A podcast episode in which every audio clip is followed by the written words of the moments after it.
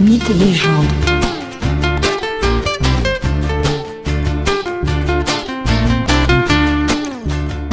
Bonjour à tous et bienvenue sur ce nouvel épisode concernant la légende arthurienne. En quelques mots, je vous reprends l'épisode précédent. Uther Pendragon, roi de Bretagne, est tombé follement amoureux de la magnifique Igerne, femme du duc de Cornouailles. Celui-ci se nomme Gorlois et il décide d'écarter son épouse Igerne de la cour en allant s'installer dans son château de Tintagel. Le château surplombe la mer qui l'entoure de toutes parts. Un isthme rocheux est le seul moyen d'accéder à Tintagel. En effet, Gorlois, le duc de Cornouailles, a bien compris que Uther avait des visées assez précises sur sa femme Igerne. Uther Pendragon comprend qu'il va être difficile d'approcher la belle Igerne. Il décide donc de demander l'aide d'un puissant magicien, le célèbre Merlin l'Enchanteur. Celui-ci lui concocte une potion qui doit lui permettre de prendre l'apparence du duc Gorlois. Uther Pendragon s'approche du château de Tintagel et attend le soir.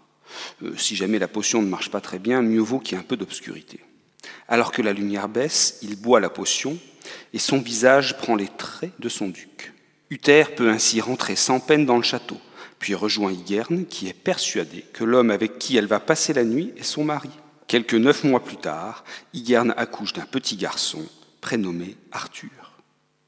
Et c'est Merlin qui va s'occuper de son éducation. Mais qui est donc Merlin l'Enchanteur?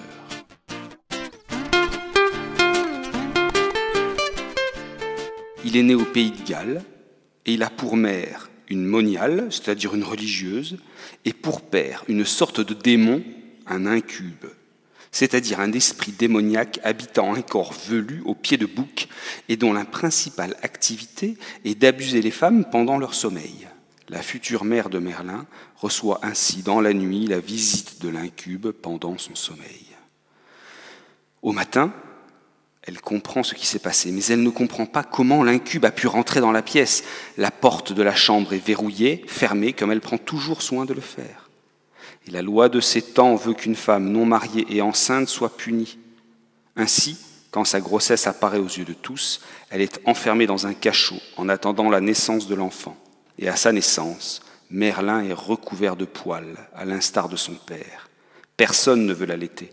On laisse alors l'enfant à sa mère le temps de l'allaitement.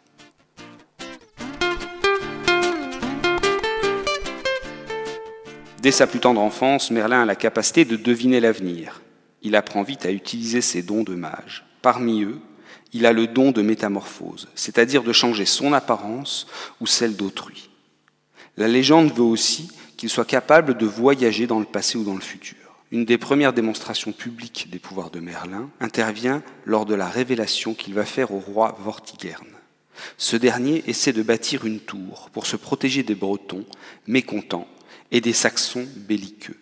Mais celle-ci s'effondre chaque nuit. Le roi consulte alors les astrologues et ceux-ci lui proposent de sacrifier un jeune garçon sans père et de répandre son sang sur le lieu de la construction. Ainsi les dieux laisseront la tour se bâtir. Le jeune garçon que l'on amène alors au roi n'est autre que Merlin. Et Merlin vient trouver le roi et lui explique ce qui se passe. Deux dragons, un rouge et un blanc, se battent sous terre. Les vibrations, les mouvements de la terre liés à ce combat détruisent la tour. Ces dragons représentent le combat des Bretons contre les Saxons. Merlin prédit la victoire des Bretons. Vortigern remercie l'enfant en ne le sacrifiant pas.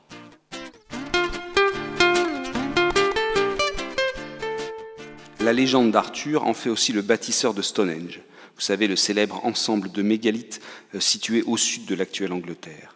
Ceci montre à quel point Merlin a une connaissance très fine des pierres et des forces fondamentales de la nature.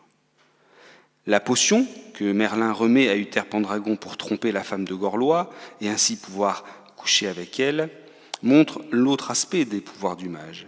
Celui-ci est un fin connaisseur dans les changements d'apparence. Une fois que la mère d'Arthur a fini de l'allaiter, Merlin enlève le nouveau-né en le sortant du château dissimulé dans une étoffe d'or. Puis il le confie à un ami pour qu'il en fasse un chevalier.